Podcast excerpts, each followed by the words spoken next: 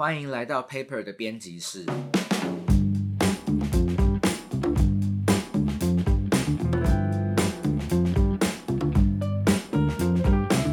Hello，我是 Johnson。我们今天现场的有 Paper 主编 Clyde，Paper Fashion 主编 Jasper，Paper 编辑 Ian，今天阿达还是有事情稍微请假一下，就我们四个人在现场。那今天我们是不是要做比较不一样的节目？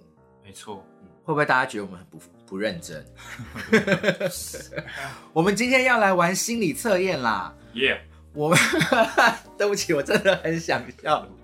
我们今天要来玩，嗯，颜色方面的心理测验，就是网络上面的一些那个比较流行的颜色心理测验。但是我们还是要再讲一点比较有知识性的内容啦。我们今天要讲什么？我们在玩色彩的游戏，所以就要认识色彩的历史。好，那色彩权威是谁？色彩权威是我，不是是 你谁啦？我从我从 是演。色彩权威是 Pantone，好，所以我们今天要讲一下跟 Pantone 有关系的的故事。讲完以后，我们才要玩游戏啦。OK，所以在玩游戏之前呢，我们先来简单介绍一下 Pantone 的这个品牌好了。嗯，Pantone 它中文名字台湾叫彩通，就是 P A N T O N E 这个。那它比较有名，就是它它是一个负责在出提供色票跟颜色这些相关的咨询，然后是创意人士、设计师、艺术家他们使用颜色方面会去参照的一个标准。好，所以我还是要补充一下，就是稍微跟就是比较不了解的听众朋友解释一下，就是大家有可能会有遇到或是没有遇到，就比如说我们在设计一样东西，或者是你制作一样呃产品，有时候呃有一些设计师啊或者工厂他们会拿着一个叫做色票，就是一个颜色的纸卡，嗯，然后这个东西就可以呃算是在设计的人士跟制作工厂那边的一个算是沟通跟交流。大家以为就是电脑设计出来的颜色是准确的，可是电脑有百百种电脑，电脑荧幕，嗯所以其实颜色是会有差别的。那你拿着一个就是完全确认的一张纸，那就可以做双方的很好沟通。那因为为什么陪痛它那么的大家会嗯风行在使用，也有一个原因是因为就大家都买，那你在说色票的时候，你不用，比如说我今天在我的办公室里面就是挑好这个色票，然后我还要快递给工厂，我可以直接把那个色号告诉工厂，他就可以拿他们工厂的那一个色票，然后直接拿出来对。那这样子在制作上面就不会有颜色上面的呃差距。对，这个是对嗯、呃告诉就是比较不了解这一个什么是色票的听众朋友的一个前提小知识。不过再跟大家分享一下，就是说平常大家看到色彩的时候，它就是比如说你想象一个品牌，我们比如说 Nike 好，你你现在可能脑袋里面就会立刻想到它的一些符号以及颜色。嗯那其实这个这个颜色可能每个人都有所不同，不过它在透过 Pantone 这些色票的标号，它可以有一个就是全球有统一性的一个辨识，这样，所以这个对品牌的辨识是一个很关键的一个标准，这样子。那其实 Pantone 他们在他们的自己的网站上面也有讲说，研究显示，就是说正确的色彩可以增加品牌的辨识度，高达几趴呢？嗯，八十七趴，这不是我说的，是的。你说官方资料上他就写八十七趴，所以不能再高了，不能再高，是 八十七趴。Pantone 讲的不是我讲的、哦，好，我跟大家分享一下。偏通要不要稍微改一下这个数字？没有八十七趴在台湾有有特殊的含义。嗯对，那其实 Pantone 在最早最早的时候，它是一间专门帮化妆品公司生产颜色卡的一间很小的公司。嗯他是一直到一九六二年，他现任的公司的执行长 Lawrence Herbert，他把这间公司收购下来，然后在隔年呢，就立刻推出了第一本就是 Pantone 的配色系统，就是我们现在所熟知的这些色票等等。对，那 Pantone 它其实是来自哪里？它是来自美国呃 New Jersey 纽泽呃纽泽西州的卡尔斯达特市，就是反正就是离纽约很近嘛，所以它其实是来自美国的色彩标示呃系统这样子。但其实不是因为虽然 Pantone 很有名，但其实不是只有这一间，嗯像比如说呃，瑞典有 NCS 色票，然后日本也有 DIC 色票，所以其实每个国家他们自己都会有相对应的系统，只是 Pantone 在这方面它是有一个算是全球性的垄断，有点像是英文的感觉，就是大家是在颜色沟通上面会习惯透过 Pantone 这个色票的标准来进行设计上各个方面的沟通，这样子。对，那他在二零零七年的时候，他被一间专门在也是做色彩管理，还有做一些那种印刷喷墨的公司叫做爱色丽收购。之后，他现在就变成这间公司旗下的一个全资的子这大概就是简单介绍一下 Pantone 它的它的故事跟发展这样子。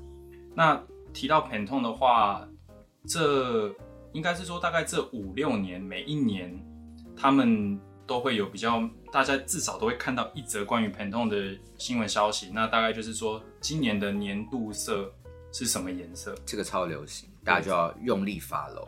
那这个年度配色这件事情呢，它其实不是从一开始的时候就有的，它其实是一直到两千年的时候，它第一次推出了这样的的活动，所以说它会在每个年度的年尾去公布下一个年度的代表颜色。嗯那这么做有两个原因，一个是说它可以提供品牌以及企业一些流行颜色的参考。那因为这每一个颜色它有呃不同的命名，以及它这些命名背后所代表的意涵，所以就是说大家也呃喜欢透过这样的颜色去去认识这样新的颜色，去理解说未来这一年整体的氛围大概会是怎么样的感受。所以这个大概就是 Pantone 最广为人知，然后大家参与度，然后知名度最高的一个活动，就是年度配色这件事情。对，那跟大家简单分享一下今年的年度配色，就是二零二二年，要拍桌子 是什么？叫做 Very Perry，完全不知道是什么意思。Perry 可能是一种花，因为它这个这个蓝色呢叫做长春花蓝。嗯，你们想象中的长春花蓝是什么？是什么蓝色？就是我觉得在认识 Pantone 的颜色有很多很有趣的地方，就是说你会因为要认识它这个颜色到底是什么颜色，所以你会去真的去了解说它这个花、这个植物、这个物件或这个颜颜料到底是什么意思，所以你其实会再多学到很多东西。那今年的代表色就是呃刚刚讲的 Very Perry 长春花蓝，它的色号呢是一七三九三八，好不好？是真的有，大家可以去可以去在看一下。podcast 里面讲这种编号的介绍，就觉得好像在报名牌。好，对，那它基本上的话，它是有点呃，给大家一个方向，它其实有点像是紫罗兰这个方向，你大家可以去往就是加深加浅，就是大概是这个区间啦，是这样的蓝色。嗯，那因为前前两年我们在就是全世界就全人类共同经历了呃疫情的这个经验啦，嗯所以就是说 Fairy Perry 这个长春花篮，它代表着一个创意的精神，然后希望我们在今年开始可以更勇敢的去尝试一些新的可能性，去保有一个好奇心，这样子有点像是要甩开过去这一两年的那种各个你知道绑手绑脚或闷闷的那种感受。对，这大概就是他今年这个颜色的所要传达的意涵。好感人哦。而且我觉得它长它那个颜色其实跟新的 iPad mini 的那个那个紫色，我觉得其实有点像。哦，有可能，对但是但是在 Pantone 公布这个颜色之前，Apple 就出了这个哎，他们之间有什么其实啊？但是这个不好这很难其实其实说到年呃呃，包含培诺年度代表色，还有就是一些呃设计商品跟时尚呃就是当年流行的颜色，我一直觉得后面有一个类似像光明会的组织在每年在决定这件事情，所以其实你可以看到就是呃在年度呃代表色出来之前，其实呃比如说像尤其是像时尚产业，他们已经会推出那样类似的颜色。对我其实常常都在想这件事情。对，其实 fashion 它在呃有一个在 fashion 这个领域里面，其实有一个比较大的网站，它是专门在做趋势预测的一个一个算是组织吧网站，它叫做 WGSN。那它每一年都会公布它呃可能比较可能会流行的一些调性或是一些颜色，让就是设计师去做一些参考。就是如果有兴趣的朋友可以去稍微搜寻一下。嗯，那伊恩还有什么样的那个 Pantone 的故事要跟我们分享吗？嗯，我另外在做 research 的时候，有稍微看到一个蛮有趣的冷知识，就是说，呃，就是使用颜色这件事情比我们想象中的更更深入吧。就是说，你有想过国旗上面的颜色，就是这光国旗上面的颜色，其实 Pantone 都也有参与到。就比如说像加拿大，嗯，跟韩国、南韩他们其实都有跟 Pantone 确认过，就是说他们国旗的颜色的那个红色、蓝色、白色是什么样的色号，我们台湾是可以查得到。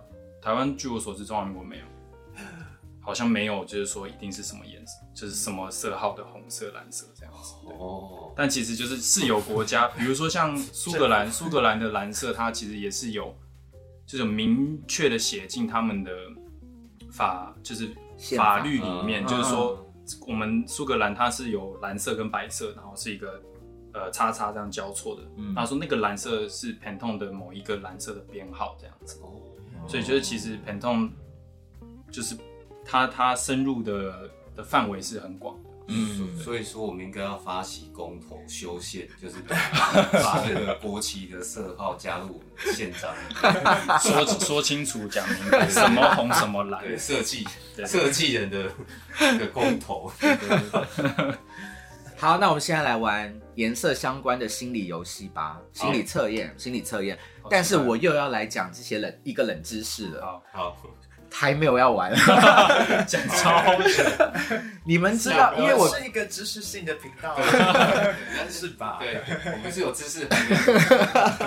因为其实我我在大学的时候，我主修的是心理学啊。那我们接下来要玩的是颜色相关的心理测验，但是我要先跟大家讲一个小知识是，其实没有颜色的心理测验这个事情，是什么？就是你说在心理学没有一个对心理学没有这件事情，就是如果用科学的范围来讲心理学的话，嗯。是没有这件事情的。哦，我们以前在念的时候呢，就是在读书的时候，嗯，颜色相关的心理测验，我们 focus 的部分是在嗯知觉的部分，比如说一个嗯一个颜色深的颜色跟浅的颜色摆在一起，那是不是浅的看起来会更浅嗯。嗯的那一种类型？嗯的测验？嗯只是在 focus 在我们人的体算是视觉的，对的，你会感知到什么？可是我们现在大部分看到的心理测验都会是选了什么颜色，然后你会有怎么样的个性。那其实那个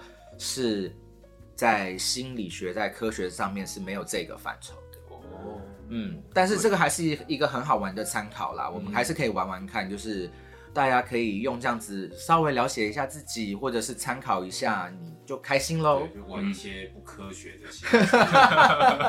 所以所以我们常就是说什么红色会让你会让人感觉热情，然后蓝色可能让你有就是忧伤的感觉，这种是在心理学上有被承认的吗？这个应该是说，嗯，第一，它是有稍微的被文化的影响，嗯就是人类的最近的文化，可能红色是有一个让人家可能常常使用，会有一些热情的感觉，嗯所以你可能现在最近红色我们会觉得是热情，可是你不晓得，比如说两千年、三千年后的人类，它红色代表的是什么？对，所以那个我觉得这个还是有影响的，可是它不是完完全全，因为用科学的证明的话，它是要可以百分之百一而再再而三的被验证的一个事情。那有没有被影响还是有的，或者比如说，呃，你在拍食物的时候，某一些色调会让你觉得好吃，那也是稍微有影响啊。那或者是说，嗯，是冷色调会让你觉得心情忧郁，可能因为你会觉得冷冷的颜色，你在家里面是会觉得哎有一点冷，所以你会有感觉到忧郁，那些都有一点间接的影响，但那个不能是等于百分之百的事情。所以还是看文化跟你生活的那个情境，这些颜色的它。还是一个比较感性的东西，它还不是它不是科学对，，还是一个很不科学的东西。但我们还是要玩这游戏啊。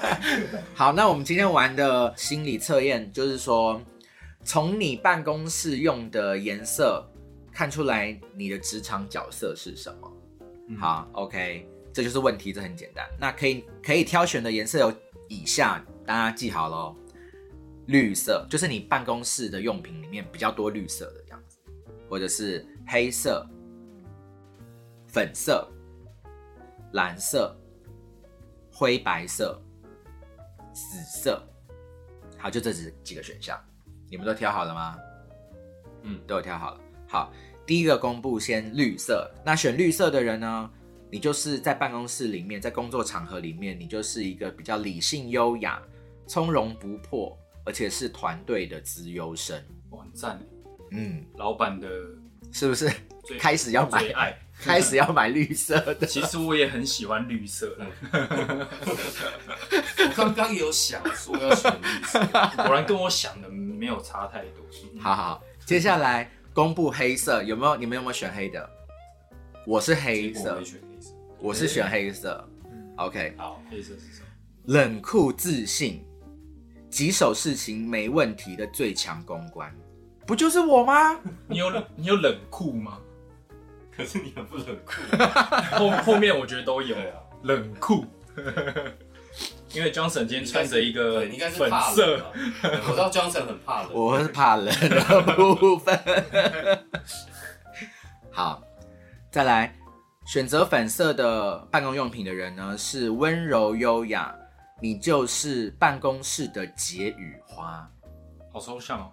什么是解语花？就是有烦恼就找他吧。哦，可以听人家倾诉，是哎，因为如果你办公桌上面多一点这种比较粉色、暖暖颜色的这些办公用品，就是心情不好的同事自己走可能会走过去找你讲你说说话。或是都是老板跟你讲了一个什么谜语，去找他解。对 哎老板今天跟我说这个，我真的不知道他在讲什么。什么什么意思？你听得懂吗？你知道他在说什么？解语花。对啊，因为这感觉很强哎。这个就是好，所以我觉得这样子啦。如果你你想你你自己觉得你在办公室里面，就是你想要在你的办公桌那一区是热络一点的话，maybe 你可以把你的办公用品换上这一这一个色系粉色就对了。呀。好，再来蓝色，有没有选蓝色的？我选蓝色你。选蓝色，答案是向往自由，关键时刻你就是团队点子王。哦，向往自由听起来很像不想上班。我刚刚就是这么想哎、大家都是蓝色，哇，是不是有人不是蓝色？早知道就选绿色？现在太迟了。可是这样子的话，会不会就是你知道，老板就记得你向往自由就不太好，所以 maybe 没有，因为可是他自由才有点子。对后面是点子王，嗯后面是点子王自由，是 可以向往蓝天。上的自由。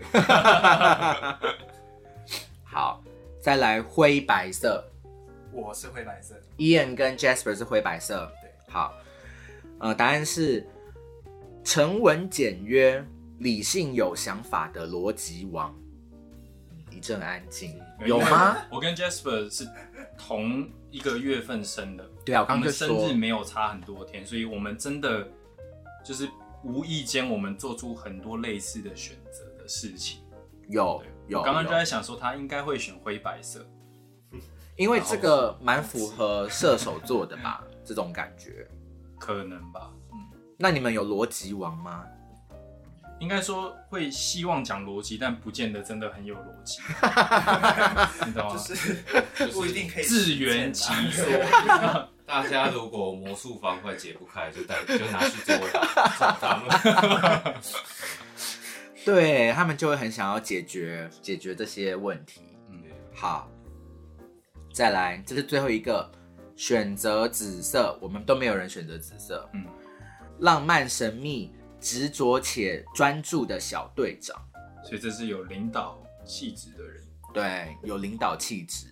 紫色在很多文化跟宗教里面，其实都是带具有高贵神圣的意涵。嗯嗯，像是几年前红极一时的 妙禅师傅，佛教如来 如来宗，他就是那个时候那个新闻版面常常看到很多很多紫紫色对对对。信徒都全部穿紫色，对对对，没有啦，所以很多皇室他们用的颜色，或者是你在一些名画里面，你就会看到皇室有很多那种紫色的衣着在里面。也有很多那种宗教的珠宝啊，或者是就是以前王室贵族会用的珠宝，也都会用紫水晶。嗯，就讲到紫色，也想到那个北京的那个紫禁城嘛，嗯那个紫色就是也是跟皇帝有相关，就是也是象征着那种神圣的颜色的感觉。嗯，所以如果你想要在你的办公室里面有一种皇室贵族的感觉的话，你可以挑选紫色当做你的。对，或者是你你可以拉一些紫色的布幔，是你办公室的妙产占卜字句那也是的话，占卜的，就可以用很多紫色。好，我们可以玩下一个游戏了。然后这个是在韩国就是流行疯传的一个颜色的心理测验小游戏，然后是选讨厌的颜色来测出你嗯比较合拍的对象。好，颜色只有四个，很好选。呃，咖啡色、绿色、红色、蓝色，选一个你最讨厌的颜色。我选好了，都有选好了答案了。嗯，好，那我们先公布，如果你是最讨厌咖啡色，选咖啡色的人，我我也是。好，那你本质上是一个会把感情放很深，喜欢照顾对方感受的人，所以对方最好是喜欢被你照顾的人的年纪，比如说年纪比你小，或者是嗯童心未泯的一个年纪比较大的人。OK，心态上或是年纪上的年心轻上心灵或者是生理这两个二选一，年纪比你小的人会跟你比较合拍，好像有。有这样是不是？好像是耶，我觉得这在你们两个人 Clyde 跟 Jasper 身上还蛮蛮有反映这一个状况。再来绿色，讨厌绿色，讨厌你就是你绿在四个里面你最讨厌的是绿色的，是我 Johnson。好，你是一个内心内敛、纤细、完全的感性派，无时无刻都会想很多，所以需要一个性情稳重、个性稳重的领导型对象来带领着你。是否有准？我觉得有诶、因为我就是无时无刻都会想很多，需要别人帮我做做决定，不然我就会你知道，我连点个 Uber Eats 都要挑很久，很痛苦。我都会就是如果我一个人的话，我可能都会点个一个小时。太久了，大家都不饿了，太久了。好，再来，你如果选红色的我 Ian，那你的你是一个就算有难关挫折，你也会用过人的热情毅力去全力以赴。所以找一个可以包容、精力旺盛的你，个性体贴、温柔对象的人是最佳的选择。这还蛮射手座的，有，我觉得你你你真的精力还蛮旺盛的。从何得知？怎么说？我也不晓得，可能是因为我人比较老吧，有从那个教稿叫精力旺盛。视力比较好，对对对对对，他教稿真的非常的细，他视力真的比较好可以。挑到比较细微的错字。好无聊的结论。好，最后一个，最讨厌蓝色的人，没有，现场没有，现场没有。OK，你是一个容易害羞、怕生，很难对外人打开心房的人，所以你最适合一个值得信任、有很多主意、可以一起创造回忆的对象。嗯，好像也不错哦。嗯大家有没有发现啊？其实，嗯，这些心理测验最后你听到的答案常常都还蛮正面的，对，所以出错率很低啊。哦这是一个科学家说的话。哇对耶，就是，而且都是一些模棱两可的。才有想才有想象的空间。那我们今天还花那么多时间来玩 颜色的心理测验。好啦，那反正网络上面还是有很多心理测验，大家就是开心还是可以玩。那如果你觉得不好的答案，你也不要太往心里面去。有好的答案就帮自己加油打气，当做一个正面的力量。没错，好，那我们今天的节目就这样，希望你喜欢，我们下次见喽，拜。拜拜。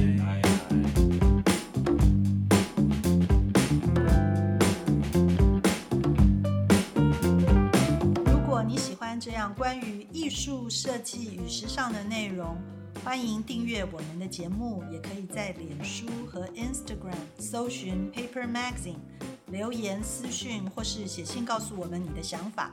谢谢你今天的收听，我们下周见。